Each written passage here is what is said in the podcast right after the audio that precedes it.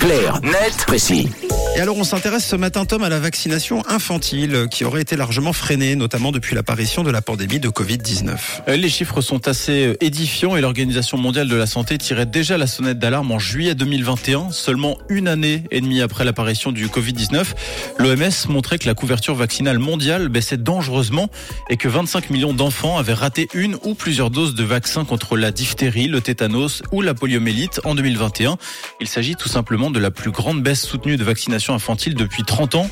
Et parmi ces 25 millions d'enfants, 18 millions n'ont reçu aucun vaccin contre ces maladies, la majorité d'entre eux se trouvant dans des pays en développement, en Inde, au Nigeria, en Indonésie, en Éthiopie ou encore aux Philippines. Mais cette baisse de la vaccination infantile ne se limite pas donc aux pays en développement. Non, la baisse de la couverture vaccinale chez les enfants est également constatée chez nous, d'après le groupe pharmaceutique GSK, dont les chiffres ont été communiqués dans la NZZ.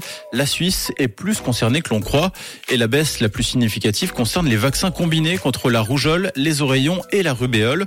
Leur nombre a chuté de 26% entre 2019 et 2022, selon le groupe qui a passé en revue les ventes de vaccins de tous les fabricants en Suisse. Et alors comment on peut l'expliquer? Alors plusieurs raisons à cela, mais ce qu'on peut constater dans un premier temps, c'est qu'au début de la pandémie, dans les phases les plus aiguës de la crise, les rendez-vous chez les pédiatres ont fortement diminué, ce qui peut expliquer que certains enfants aient accumulé du retard dans leur vaccination.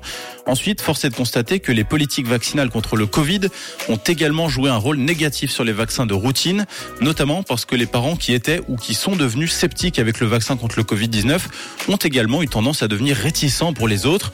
D'après une étude américaine relayée par le 20 minutes, il y a eu une augmentation du scepticisme envers les vaccins destinés à protéger contre les maladies infantiles et parallèlement une augmentation des discours laissant penser que les vaccins pour enfants peuvent entraîner la maladie ou la mort et que les vaccins pour enfants peuvent avoir des effets secondaires graves, des discours qui ont été fortement relayés avec euh, les vaccins pour le Covid. En revanche, pour les pays en développement, les raisons sont un peu plus complexes, même si la réticence et la désinformation jouent un rôle important.